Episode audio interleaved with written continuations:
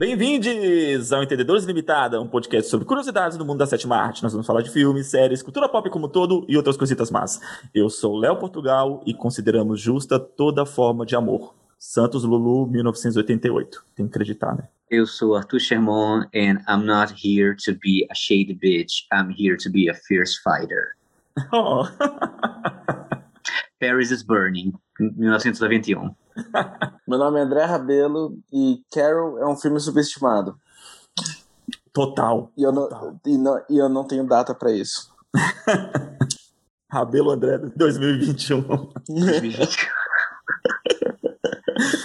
Bom, gente, estamos em junho, como muita gente sabe, a gente está no mês do orgulho LGBT, né? É, para quem não conhece, para quem está numa caverna em 2021, é, a, a, o orgulho LGBT, o movimento do orgulho LGBT, ele é um movimento de autoafirmação por dignidade é, igualdade, equidade e visibilidade para lésbicas, gays, transgêneros e bissexuais, dentre outros grupos dentro da bandeira LGBTQIA+, que fazem parte de um movimento que lutam por essas bandeiras, né? É, para quem não sabe, por que no mês de junho é que em 1968, né, 68 ou 69? Deixa, isso é importante, então deixa eu ver aqui a data certinha. Stonewall? 69? 69. Para quem não sabe, em 28 de junho de 69 aconteceu a rebelião de Stonewall. Stonewall era um bar que, que, que é, é, era não, é um bar que fica alocado em Nova York. Ele sempre foi um bar que foi muito frequentado pela cultura LGBT do cenário nova-iorquino e durante a, a, década de 50 e 60, né, estava tendo uma repressão muito grande em relação ao que as pessoas chamavam de desvio de caráter ou é, perversão sexual, que é o que eles consideravam homossexuais da época e havia muitas batidas policiais em bares como Stonewall. E em 28 de junho de 69, houve uma batida policial em Stonewall, eles prenderam uma mulher transnegra chamada Marsha P. Johnson, mas naquela noite a Marsha não estava afim de baixar a cabeça e aceitar aquilo, e ela pegou uma pedra, jogou contra as viaturas, o que começou um verdadeiro cerco que durou quase 12 horas com a polícia tentando invadir o bar e as gays, as trans lá, tudo fazendo barricada, não deixando a polícia entrar, o que foi um verdadeiro é, é, é marco dentro da cultura LGBT. Na verdade, foi um grande estopim de começo do, de organização do movimento LGBT. Né? Stonewall saiu nas manchetes do mundo inteiro e é um ponto muito importante dentro dessa luta LGBT. Então, em junho, que foi onde, começar, onde, onde começou a rebelião de Stonewall, a gente comemora o mês de orgulho LGBT e aí a gente tem as paradas, as marchas pelo mundo todo, que esse ano foram paradas por causa do, da pandemia, mas que estão sempre aí. Está tendo online, a gente está aí para falar, a gente vê várias marcas falando sobre orgulho LGBT, etc. E aqui é também a gente está para falar sobre cinema LGBT e para falar um pouquinho desse movimento dentro do cinema, já que cinema é a nossa praia. Tem algum filme sobre esse evento? Você já viu algum filme sobre Tem esse evento? Tem um documentário Netflix, A Morte e Vida de Marsha P. Johnson, de 2017. Isso. E algum fixo aí, alguma dramatização, alguma ficção, tem? Eu, eu acho. Tem um telefilme da década de 90, mas eu não lembro. Acho que é Stonewall o nome, mas eu não vi. É, é. Nesse, nesse telefilme, quem joga a primeira pedra é um rapaz branco. Tem uma, uma galera criticou na época, né? Porque a marcha ela é negra, né? Sim. O primeiro beijo gay na história do cinema, ele tá no clássico de 29 Wings, o primeiro filme a ganhar um Oscar de melhor filme, por sinal, né? Ah, é verdade, o... ele ganhou um Oscar também, não, não, não me lembrava. É. Ganhou o Oscar de melhor filme, é um filme de 29, e o primeiro beijo gay do cinema, assim, conhecido do cinema mainstream, tá nesse filme, Sim. né? Que os, os pilotos, eles competem entre si, tem uma tensão entre eles, etc. Um morre e no caixão o outro vai dar um selinho na boca dele. Uhum. Então não Isso. se sabe se, esse, se esse, essa disputa entre os dois era tensão sexual ou qualquer outra coisa, mas enquanto muita gente comemora, tipo, primeiro beijo gay em uma novela, primeiro beijo gay em uma série, primeiro casal gay, não sei o que, o primeiro, primeiro beijo gay mesmo de Hollywood tá ali em 1929, muitos antes do que a gente imaginava. Ah, lembrando uma coisa, o Arthur comentou sobre o primeiro beijo gay, que foi no filme Wings, na década de 20, 27, 29? Por aí, né? 29. É, o primeiro beijo entre mulheres no cinema foi num filme alemão chamado Meninas de Uniforme, de 1931. E foi um beijo mesmo, assim, de, diferente do filme Wings, é um selinho que, que, o, que o, o, personagem dá no cadáver, né? O, Meninas de Uniforme, a, é uma professora que se despede de uma aluna dando um beijo bem dado, entendeu? Foi o primeiro beijo entre mulheres no cinema. Existe um termo para esse cinema, né, que chama New Queer Cinema, que é esse termo de filmes que falam sobre sexualidade, que falam sobre identidade de gênero, é um termo que foi criado pela Susan Hayward, que ela é escritora de cinema e etc. Só que antes mesmo desse termo, é, termo existir, a gente vê muito, muito debate em cima disso. O, o homossexual no cinema, ele acaba ele acaba entrando ali na mesma na mesma tecla que os negros no cinema também, porque com a criação do Código Reis durante a década de 30, né, para quem assistiu, para quem ouviu, né, assistiu não, para quem ouviu o nosso podcast sobre diversidade, o Código Reis foi um código de moralidade sobre o que se podia colocar na tela ou não durante a década de 30 e a década de 60. Então ele perdurou por muito tempo em Hollywood. Então tinham regras como não podia botar casais de raças diferentes na mesma tela, né? Então por isso uhum. que muitos papéis iam para atores brancos e não podia é, botar um ator branco interpretando par romântico com uma atriz asiática, ou um ator branco interpretando com uma atriz negra, etc.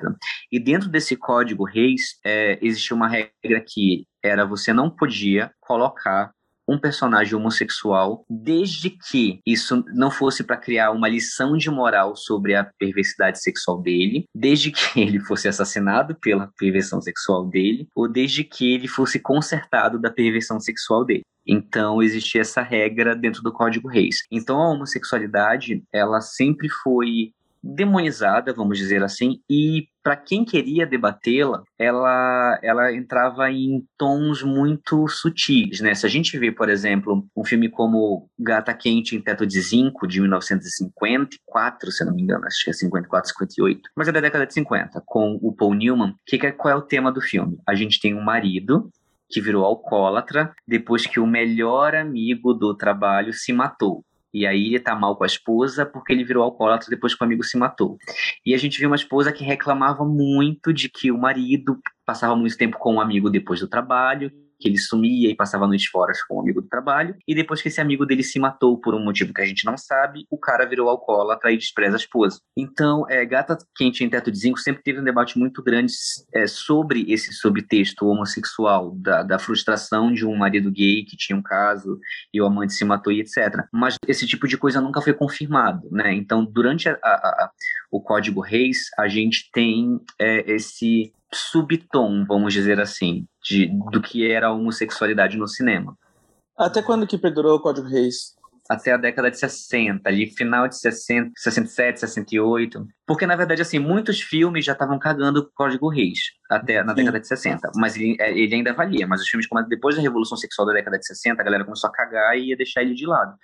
Mas ainda assim a gente teve, teve alguns filmes, por exemplo, a gente teve é, A Canção de um Poeta, do Jean Cocteau, que foi na década de 30, e é, Uma Canção de Amor, do Jean Genet, em 50, se não me engano, que foram filmes que mostraram explicitamente beijos homossexuais, e no caso do, da canção de um poeta, do Jean Paul, até uma cena de masturbação entre homens, mas foram filmes que foram banidos, a gente encontra, assim, tipo, com muita pesquisa. Tem até um filme que eu quero mencionar, que Bonnie Clyde, de 67, tem aspectos sobre a sexualidade do, do, do Clyde, que é interpretado pelo Warren Beatty. É que, assim, Bonnie Clyde marca a nova era de Hollywood, o novo cinema de Hollywood da década de 70. O filme vem em 67, então bate bem com a data que você tá falando, e tem aspectos sobre a sexualidade da personagem dele que, tipo assim, é ele, ele não transa com, com a mulher. E ele tem, parece que teve algumas experiências homossexuais no passado. Não é, é uma coisa assim que tipo, fica meio que em aberta no filme, mas não tem nada explícito sobre as experiências dele. Eu acho que também vai de encontro só do com que você está mencionando só. Sim, é exatamente isso. A gente, a gente vê esse, esse teor de, de homoerotismo em muitos filmes, de, de personagens que têm uma vibe homoerótica muito grande, mas que fica subentendido, né? É, foi bem, foi bem transgressor no caso do Bonnie Clyde, por causa que, sim, é um filme que você tem os astros mais lindos e gostosos da época, que no caso são o Warren Beatty e a Faye, a Faye Dunaway, seria como se fosse o Brad Pitt e a Angelina Jolie da sua era, assim. Eles nunca foram tão lindos, nunca foram tão sexuais, e daí a sexualidade deles no filme não é necessariamente.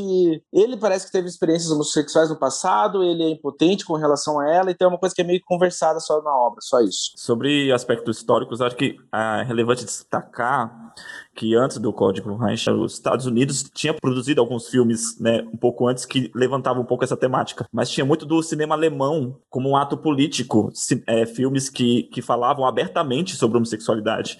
Tem um que se destaca que é o de 1919, o Diferente dos Outros. Esse é um filme fez parte de um movimento político na Alemanha em 1919 que assim no, no filme fala da, de um violinista que se suicida por ter sido acusado de ser homossexual. E na, naquela época, é, a Constituição de Weimar acho que era esse o nome, a Constituição de Weimar do Império Alemão, tinha um código do artigo 175 que condenava atos homossexuais. Então, no filme, retrata esse violinista, ele é acusado e ele se suicida. Esse filme fez parte do movimento político, o diretor do filme é o Richard Oswald, e junto com ele, estava produzindo esse filme um doutor chamado Magnus Hirschfeld, que ele foi o pioneiro da sexologia. Ele desenvolveu na Alemanha um comitê chamado Comitê Científico Humanitário que lutava contra a discriminação e o reconhecimento dos homossexuais e do transgênero. Isso a gente falando de 1897, galera. Sim. Tipo, a, a luta é, é longa, né, e vem de bastante tempo, e esse filme fez parte desse, desse processo. E é engraçado destacar a Constituição de Weimar, que é a primeira constituição a levantar questões sobre direitos sociais, proteção ao trabalhador, direito à educação e até a proteção a minorias, a grupos minoritários. Porém, tinha essa aberração, que era o artigo 175, que condenava homossexuais. É, na, na verdade, a gente a gente tem meio que um padrão mundial, né, de, de, de movimentos uhum. acontecendo, porque, por exemplo, a Canção de um Poeta, que eu citei do, do Jean Cocteau, é um filme francês. Uhum. E em todos os países é aquela coisa, tipo, a gente tem cineastas, a gente tem artistas querendo debater é, esse direito de, de, dessas minorias, etc., mas a gente sempre vai ter um artigo esbarrando, condenando a homossexualidade como algum tipo de aberração. Sim, é, essa, essa Constituição, ela serviu de base para vários países do mundo, incluindo o Brasil. Na, na, após a Revolução de 1930, Getúlio Vargas ele chama uma nova constituinte e base dessa nova constituinte é a Constituição de Weimar. Países também como o Reino Unido adotaram e também adotaram com essa mesma aberração. Alan Turing, que foi reproduzido no cinema né, pelo Benedict Cumberbatch no filme Jogo da Imitação, Jogo da Imitação. ele é condenado pelo artigo 175. É interessante como as coisas meio que se alinham, né, quando se trata de movimentos sociais, né, a gente, já existiam vários movimentos sociais eclodindo, é, houve a Sociedade Matachine, houveram outras sociedades que se juntaram por direitos e tudo mais. Mas quando a gente tem ali na década de 60 é, a Guerra do Vietnã, a gente tem todo o, um, um, contexto de revolução sexual acontecendo nos Estados Unidos. Uhum. Em 69, a gente tem dois pontos muito importantes que, que que, que, vieram junto com Stonewall, que aconteceram um pouco antes com Stonewall. Um foi a morte da Judy Garland, que para quem não sabe era uma era uma das poucas estrelas de Hollywood que falava abertamente sobre homossexualidade e que defendia os homossexuais.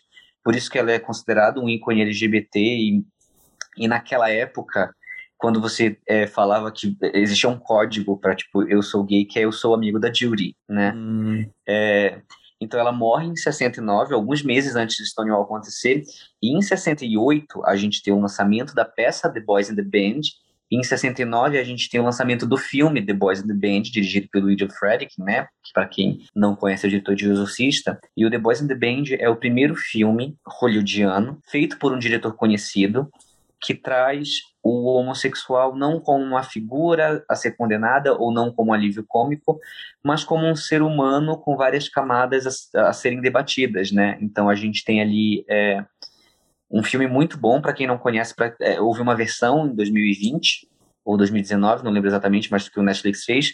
Mas eu peço para que procurem muito a versão de 69 dirigida pelo William Frederick, que é um filme muito superior.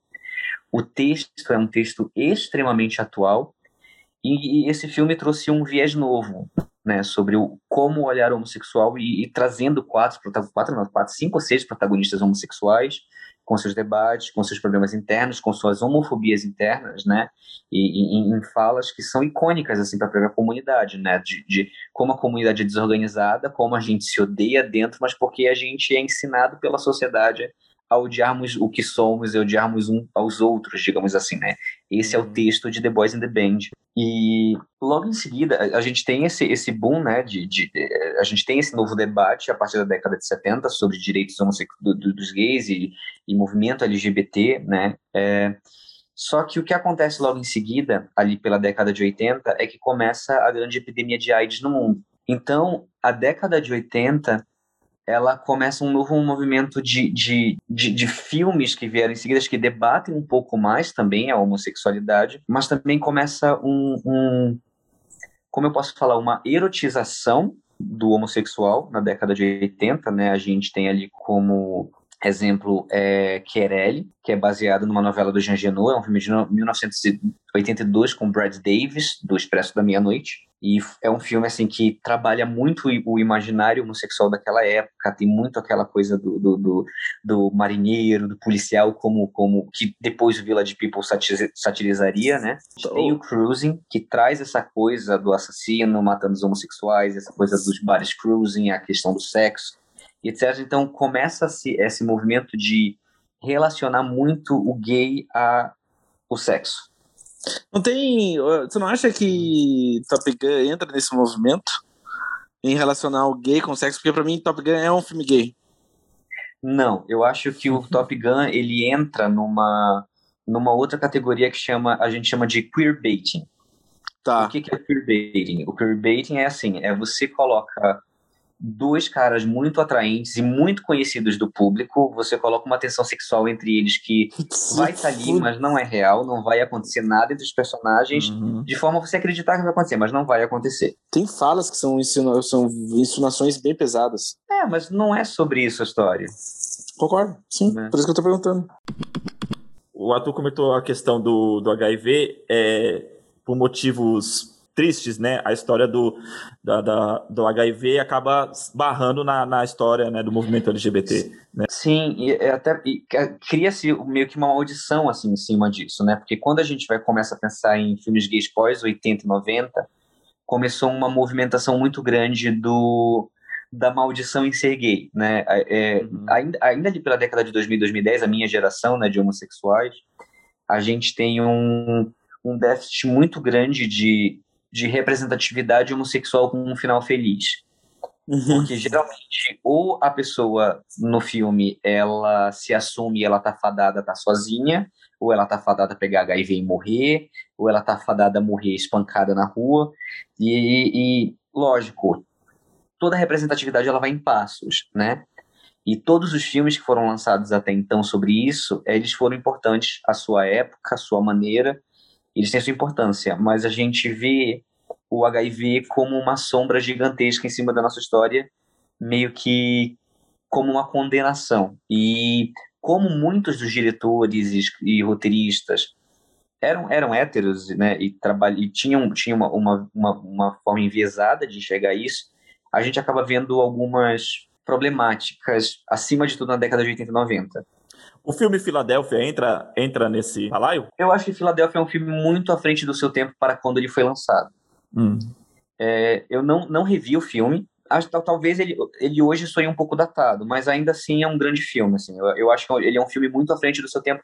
E o fato de trazer o Tom Hanks como protagonista de um filme como Filadélfia, eu acho que foi um passo muito grande, justamente porque você está falando do, do, do, do maior ator family friendly da história dos Estados Unidos. E, e, quando eu falo maior ator, não só de family friend, mas tipo, também em, na bagagem que é o Tom Hanks, né? Então você trazer o Tom Hanks num papel desse foi um, um grande passo em representatividade homossexual dentro da tela. Ah, é, dando dica aqui de, de conteúdo, na Netflix tem um documentário sobre HIV chamado Carta para Além dos Muros, que fala da, da, da trajetória do, do, HIV e nisso esbarra também na, na, questão da comunidade LGBT, né? Tem entrevista com a mãe do Cazuza, é focado muito no, no, no Brasil, né?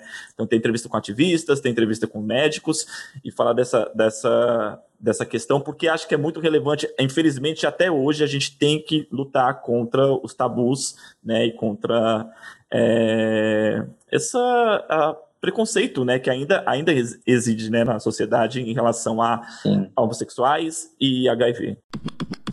Na década de 90 começou-se um interesse muito grande pela cultura de ballroom de Nova York. É, Para quem não sabe, em Nova York existe um movimento, né, que é, é, a cultura de ballroom ou a cultura de baile, como algumas pessoas chamam, que é o seguinte: é, em Nova York existem casas onde, se você é um homossexual foi expulso de casa ou você não se dá bem com a sua família, etc., as pessoas formam casas onde você é bem-vindo. E você tem uma mãe é, nessa casa, as casas têm mães que são conhecidas, etc.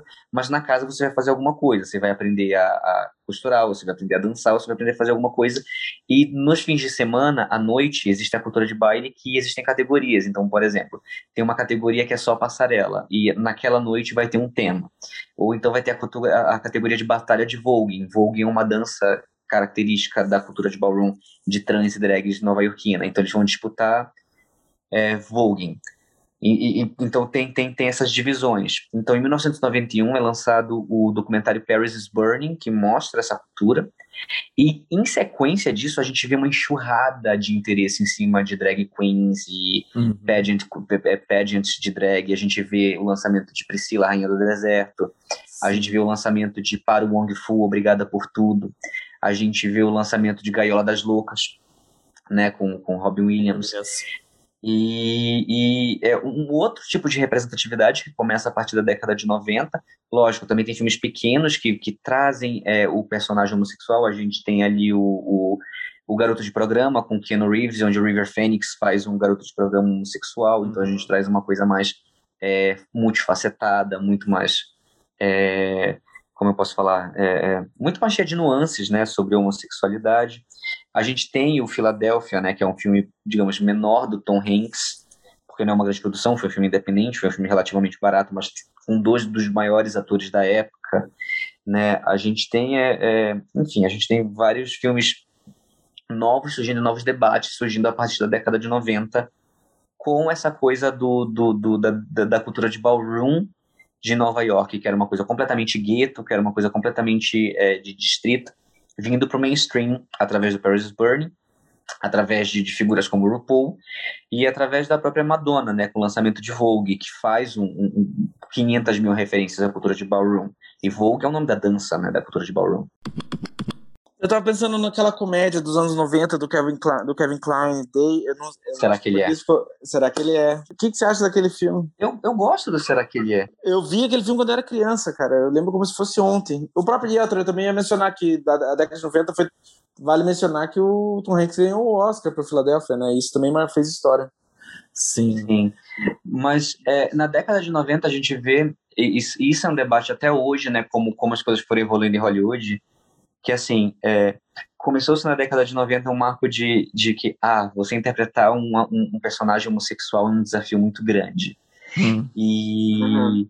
e você é corajoso se você fizer isso, e você vai ganhar prêmios. Tanto que até, até bem recentemente, a gente vê que a gente vê uma glamourização em cima disso, né? Até bem recentemente a gente viu Olivia Colman ganhando é, é, o Oscar ganhando uma, uma rainha lésbica, a gente vê o Rami Malek ganhando um Oscar pelo Fred Mercury, a gente vê o Ed Redmayne sendo indicado o Oscar interpretando uma mulher trans, então isso meio que virou um padrão para você se provar como um ator versátil que topa um desafio. O Champagne por Milk? Ele ganhou. Ele ganhou, pô. Ele ganhou. Eu ia falar que só que vale mencionar que o garoto de programa é 91.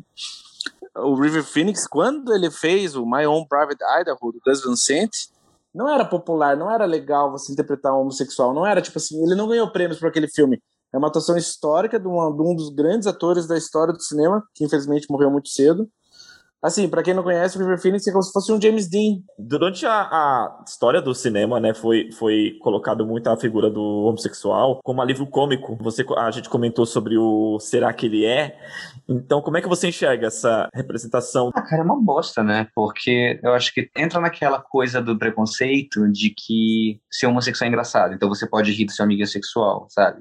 Isso, isso é uma coisa que entranha na educação de muita gente, né? Você tá na escola, na, na, no ensino médio, no ensino fundamental, a, a, brincadeira geral é chamar o cara de viado, como se isso fosse uma coisa ruim. E é por isso que o cara acha que é ruim ser viado, ser gay, e é por isso que ele acha que é ruim se assumir, sabe? É, e não é, é só sobre e não, e não é só sobre ser gay, né? É sobre o comportamento afeminado também. Exato, sobre o comportamento afeminado. É, é, é, é, então, essa coisa do, do gay como alívio cômico, do, do, do, do, do vamos rir da bicha, é uma coisa que a gente na verdade, é uma, é uma narrativa que a gente enxerga até hoje. Sim. Que, a, eh, por exemplo, dentro de, de canais onde a família tradicional, etc., assiste, o gay ele é aceitável nesse ponto. É do tipo, o Sim. gay ele tá ali para ser uma figura engraçada, mas ele não pode expressar sua sexualidade. Então tu vê figuras como, por exemplo, o Clo fazendo sucesso, ganhando dois filmes, justamente porque ele é o quê? Porque ele é a figura, ah, ele é uma, a figura exótica, engraçada, que tá ali para se fazer piada para rir dele.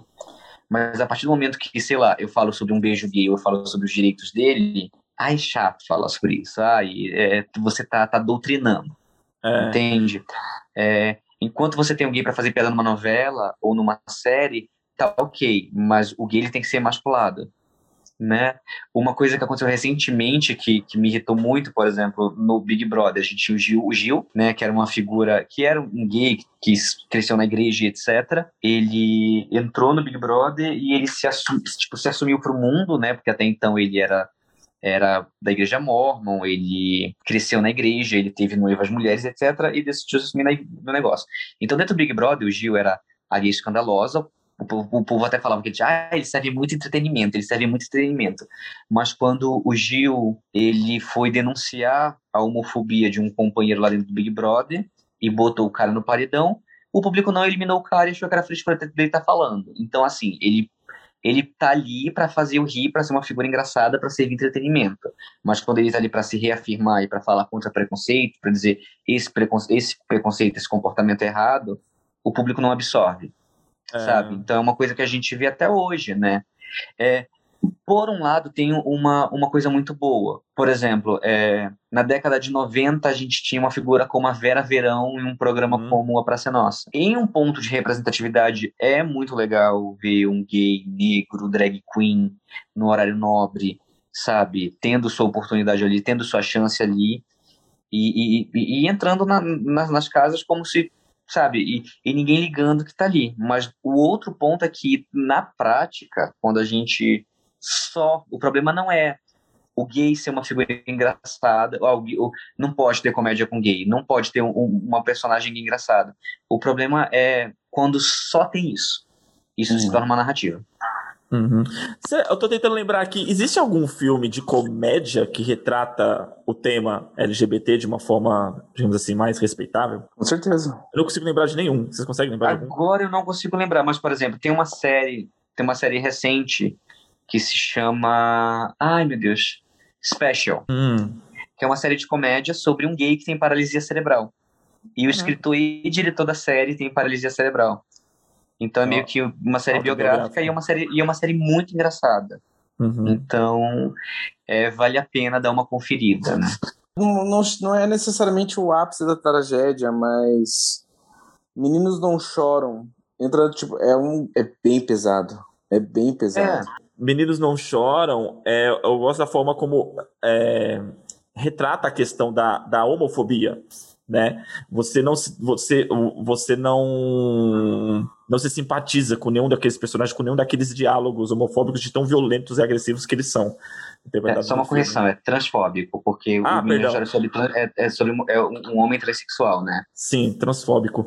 É, me lembra bastante um filme que teve duas adaptações de uma peça do Nelson Rodrigues, O Beijo no Asfalto. Que teve a primeira, a primeira versão é de 1981, com o Tarcísio Meira. É ele, né? Isso. E a, a segunda versão é protagonizada pelo Lázaro Ramos, de 2017. E é a mesma questão, tipo, no caso do Beijo do Asfalto, o protagonista é, encontrou um homem que foi atropelado na avenida e o, esse homem, no leito de morte dele, pede um beijo. E ele dá um beijo no, no, nesse, nesse homem que está a falecer e ele começa a ser julgado por todas as pessoas por, aquele, por aquela atitude. Então, toda fala e toda, e toda exposição do preconceito ali, é um filme que provoca o preconceito, assim, você não se identifica, você não se sente bem com nada que tá falando, nada que tá apontando de tão agressivo e, e, e violento, né, que é aquela fala, aquele posicionamento. Sim. É, a representatividade é uma progressão que vai em passos. Então, por exemplo, o André falou do Será que ele é? Eu gosto Será que ele é. Eu acho um filme divertido. Eu acho um filme legal porque ele traz uma mensagem do tipo que é, traz uma mensagem de aceitação. O problema dele é que a piada inteira é sobre é, qual é a piada do filme? Ah, a piada é que ele é gay. Piada em cima então, dele, né? Não é em cima dos outros. 90. Hã? Uhum. A piada é em cima dele, não é em cima das outras personagens. É, a piada é em cima disso, a piada é em cima da sexualidade dele. Tipo, é, são piadas em cima do fato dele seguir. Beleza que o filme traz uma mensagem de aceitação, de que, tipo, no final das contas é do tipo, não, vamos, vamos dar apoio para ele, deixa ele se assumir, etc, e vamos dar apoio. Quando a gente transforma a minoria numa coisa exótica, né, como a Gaiola das Loucas, como não sei o que, é, é, a gente uhum. tem que também mostrar outros lados. E o problema é que muitas vezes, quando a gente fala de minorias, a gente fica por muito tempo, uma década inteira, só focando em um lado ou no outro. Né? Então, por exemplo, se antes a gente lutava para ter mais representatividade além de ser o alívio cômico nas histórias, né? Como o Leandro falou, né? Tipo, é, é a, a, a, o, a Gaiola das Loucas, a Princesa da Rainha do Deserto, ou até o único personagem gay do tipo o casamento do meu melhor amigo, ah, o melhor amigo uhum. dela é uhum. gay, etc, né? É, nos anos 2000 a gente já começa a ver as, as histórias de LGBTs sendo representadas na tela. Né? A gente começa a ter um novo um, um novo start, né, de grandes produtoras investindo em histórias LGBTs, então a gente vê filmes como Brokeback Mountain, a gente vê Milhas Não Choram, a gente vê filme como As Horas, a gente vê é, você tem uma porrada de filme. E em 2000 também a gente tem a criação da TLA Releasing. A TLA Releasing é uma produtora focada em filmes LGBT, né? E, e elas distribuem esses filmes, então é, a gente tem. É, e são filmes pequenos, mas que têm uma distribuição muito grande, que são muito cultuados pelo, pelo, pelo meio LGBT. Então, filmes como é, Leather Days, filmes como De Repente Califórnia, eles chegam, começam a chegar no consumo do público LGBT aos poucos. E com o, o, o avanço da internet, ali na década de 2000 e 2010, mais produções LGBTs que antes é, ficavam, ficavam muito é, restritas à distribuição delas porque eram obras menores, elas começam a ser consumidas pelo público. Né? E a Tia Releasing, assim, para mim, é o maior exemplo, assim, cara, de, de como você pode é, adorar a atitude de uma empresa, mas você pode também criticar as obras dela. Assim, é, é, eu sempre falo em relação a. falando em mim, né, em relação à minoria, tipo, que nenhum filme é imune à crítica pela mensagem dele, né?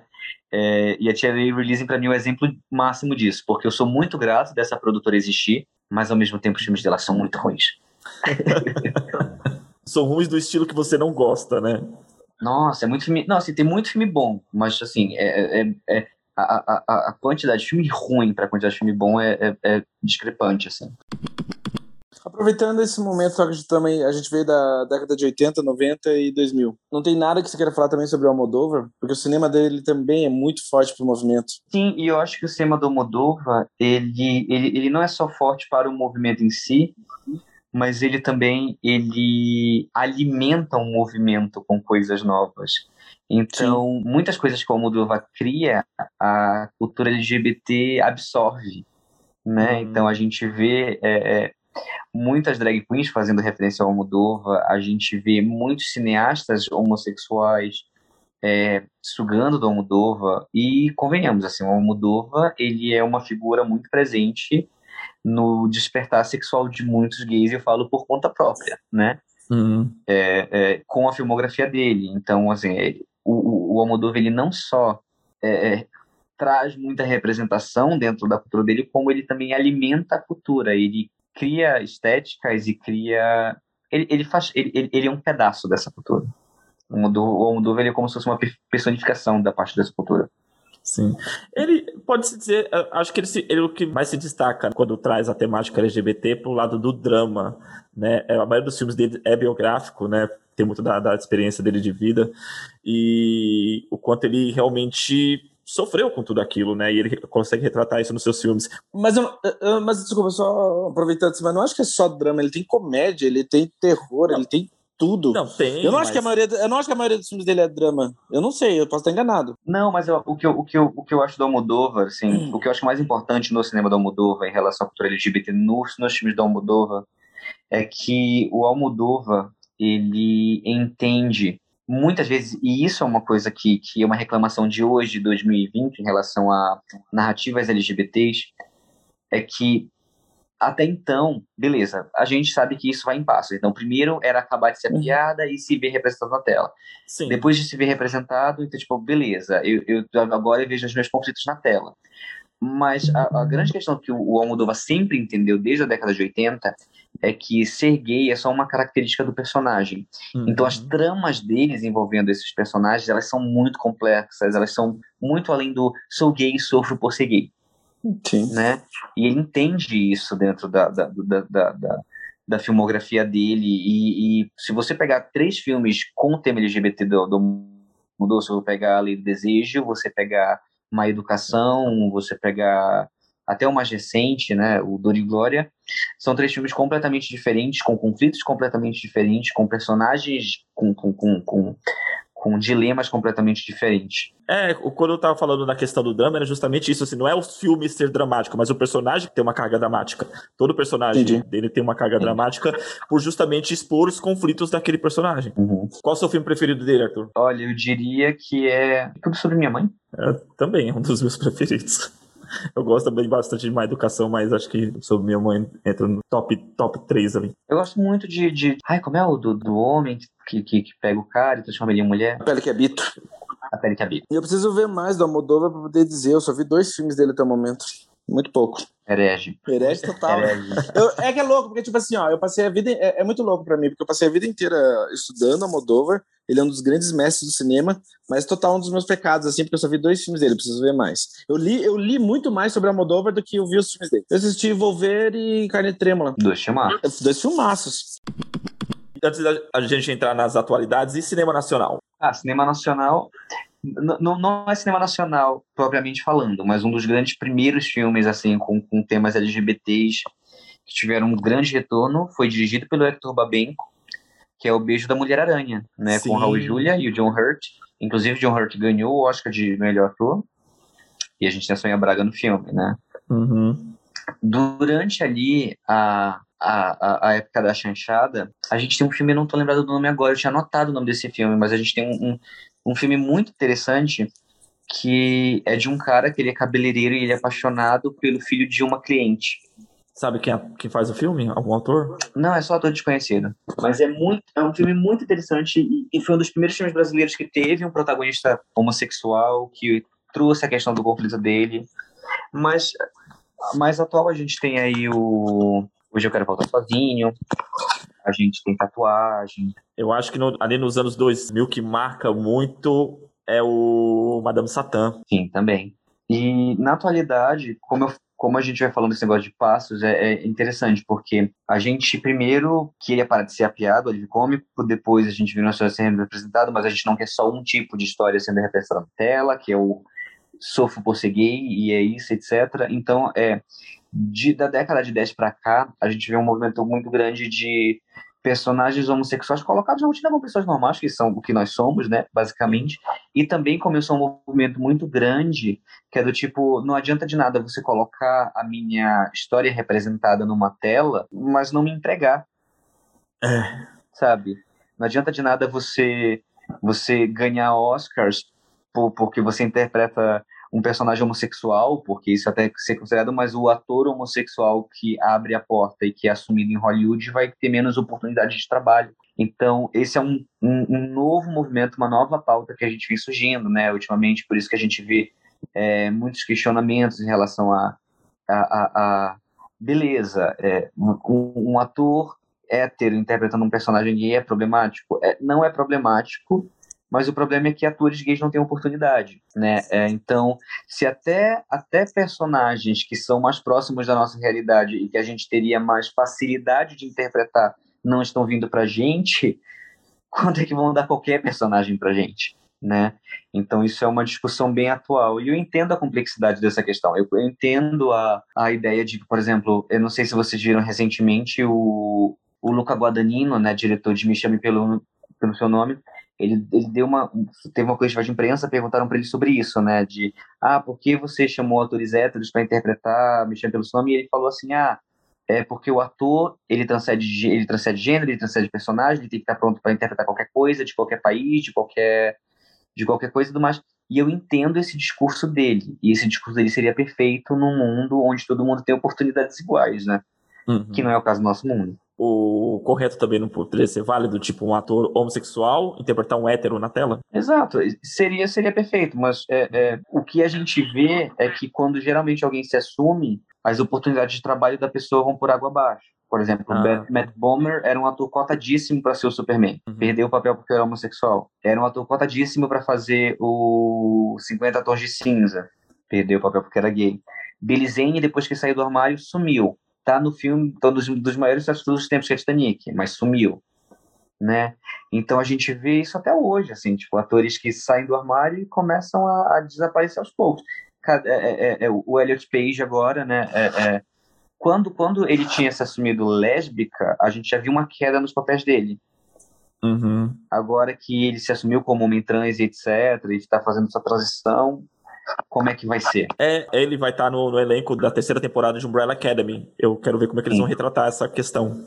Né? Uhum. interessante. Eu acredito que eles vão, vão dar um espaço para essa discussão dentro da série. Então, é, você vê que até os dias de hoje tem atores que eles são eles são, é, é, é, vou dizer, forçados até a esconder a sexualidade justamente para não perder trabalho, para não perder emprego, né? Historicamente, em Hollywood tem o caso do Rock, do Rock Hudson, né? Por causa que o Rock Hudson era tipo um dos galãs da década de 50 de Hollywood, um dos grandes astros de Hollywood. Ele era homossexual, quase todo mundo da indústria sabia, mas ele nunca ia poder se assumir, porque senão ele nunca ia trabalhar.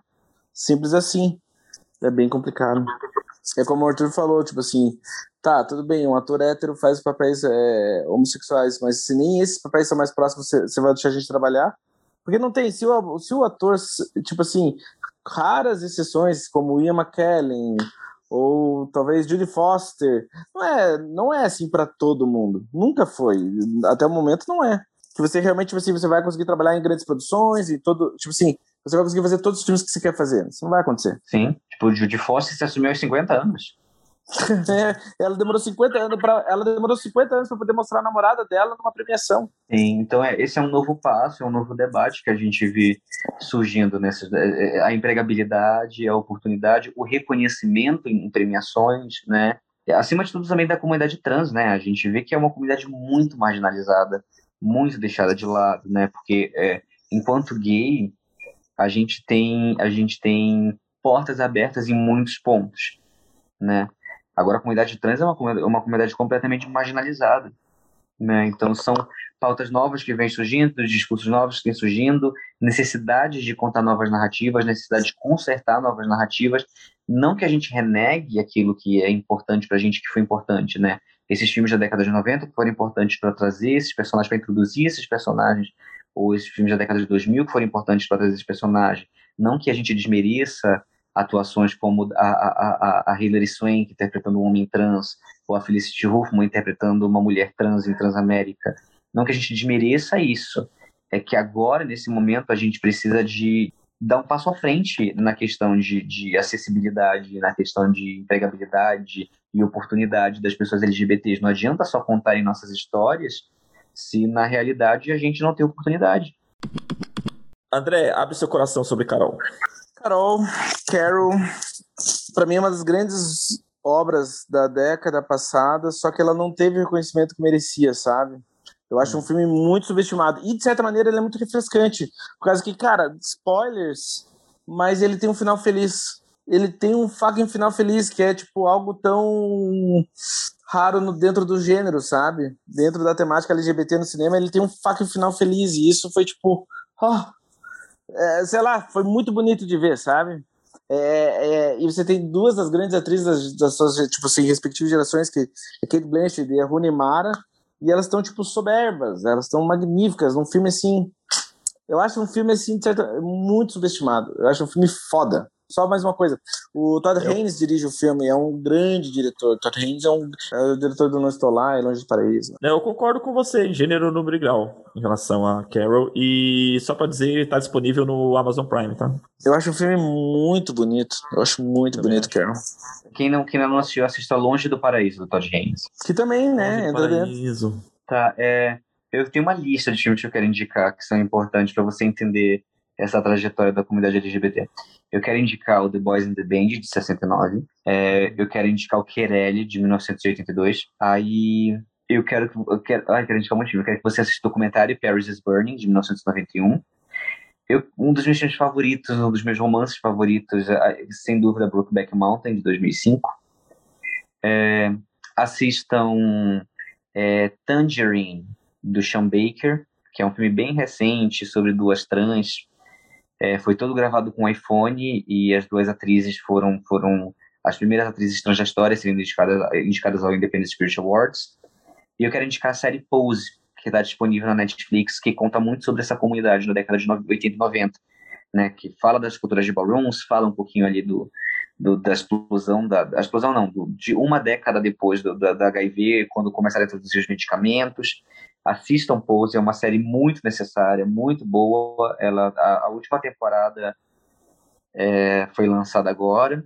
Ah, não sei, tem tanto... Ah, o filme nacional Tatuagem também é um dos meus favoritos. Gente, o cinema do Wong Kar Wai é um dos cineastas mais importantes da atualidade modernos que tipo trabalha a temática LGBT em grande parte dos seus filmes. Então, tipo, especialmente na década de 90. Então, se quiserem dar uma olhada no cineasta Wong Kar Wai, que ele tem, tipo... Eu vi My Blueberry Nights, mas não tem, não tem LGBT. Cara, ele tem uns seis filmes que são protagonistas homossexuais que é sobre os homossexuais. Eu também não vi, mas eu, eu queria. Por isso que eu. Mas achei importante trazer. Tem Amores Expressos. Tá, foda-se. Então vou recomendar um filme de 94. Amores Expressos. Que é sobre dois policiais que se apaixonam e se amam e a fucking Daniela, tua amiga, fica fazendo propaganda do Wong Kar Wai toda hora, e daí eu também fico sempre lembrando, caralho, tem que ver o filme do Wong Kar Wai. Mas eu vou fazer umas recomendações, então. Vou fazer umas recomendações. Eu quero recomendar Milk, do Gus Van Sant, e ao mesmo tempo o Garoto de Programa, do Gus Van Sant. Eu acho que, tipo assim, são dois grandes exemplares da filmografia dele. Praticamente o cinema inteiro do Almodóvar. Gente, tem a minissérie Angels in America, é uma grande minissérie sobre. O Arthur poderia falar muito bem sobre essa minissérie, porque ele também conhece muito mais a história por trás da minissérie. Mas, assim, é dirigida pelo Mike Nichols. E eu imagino que vai estar no canal de streaming da HBO Max, que vai sair daqui uma semana e meia, mais ou menos. Então, se quiserem dar uma conferida nessa minissérie, ela é muito maravilhosa, com grandes atores. Eu quero recomendar Me Chame Pelo Seu Nome, do Luca Guadagnino, que eu acho maravilhoso, um dos grandes filmes aí dos últimos anos. É, Retratos de uma Mulher em Chamas, que é um dos meus filmes favoritos. Eu quero recomendar Azul é a cor mais quente e para finalizar minha lista Moonlight do Barry Jenkins. Para mim Moonlight é tipo a obra-prima definitiva da sua década e eu acho que todo mundo que gosta de cinema tem o dever de ver esse filme. Eu acho Moonlight, sim, tipo, é, é um filme perfeito em tudo. Desde edição até atuações. Eu acho um grande filme. Das minhas indicações, tem muitas que o André acabou de dizer. Eu ia falar assim, as indicações que ajudou um cara hétero como eu entender a cultura né, e, e, e o movimento LGBT. A Azul é a Cor Mais Quente foi um deles. Clube de Compras Dallas é, também. Gostaria de indicar A Praia do Futuro, protagonizada pelo Wagner Moura. Também é um filme que entra com bastante, um aspecto bastante interessante em relação à temática. Uh, cara, também todos da Moldova, Má Educação, tudo sobre mãe. Tem um chinês, que eu tô tentando lembrar o título. É um, é um casal de homossexuais que eles vão pra, pra Argentina. Chinês? Eles vão pra chinês. Argentina? É, eles. É, meu, é, é muito bacana assim, a relação dos dois. Caraca, como é que é o nome do filme? Que bosta. É a relação dos dois tem uma coisa meio. É uma relação bem torta, assim, mas é muito, mas é muito visceral. A relação dos dois, dos dois rapazes do filme, assim, eles fogem da China pra, e vão pra Argentina para viver a vida deles, né? Porque na China é proibido. Que... Esse filme tá no MUBI. Qual o nome desse filme, Arthur? Eu não lembro, mas tá no MUBI. Me falaram desse filme essa semana. Cara, esse filme é muito bom. É, não sei qual é o filme. Felizes Juntos. E é de 1997. É um Kawaii. A cineasta que eu falei, do Amores Express. Então, o título em português é Felizes Juntos. É, ele é um, ele é um dos grandes cineastas da história, tem que ver tudo que puder dele. Obrigado por ouvir nosso podcast. O meu nome é André Rabelo e acompanhe novidades no meu Instagram, e no meu Facebook, e no meu Twitch, e no meu Twitter, e no meu Mubi, e no meu Letterboxd. O que precisarem, podem contar comigo, tá bom, pessoal? Ah. Vai lá, Arthur, dá tchau. Bom, gente, quero agradecer a todos vocês. Obrigado por ouvir mais um, um podcast. Estamos aí, firmes e fortes, cansados, mas firmes e fortes. então, quero agradecer a todo mundo que está ouvindo e que a gente, nesse mês, a gente possa refletir sobre nossas posições, sobre nossos privilégios, que a gente possa educar as pessoas à nossa volta. Não adianta você só ser, você se recusar a ser preconceituoso, você tem que recusar que, que reproduz um preconceito próximo de você. Então, a gente começa com a nossa família, a gente começa com as pessoas que estão à nossa volta, a gente começa educando né, essas pessoas para que isso não seja reproduzido, para que isso não seja um ciclo e que isso não lá na frente a gente possa ter feito o nosso trabalho para ter feito uma sociedade muito mais inclusiva, né?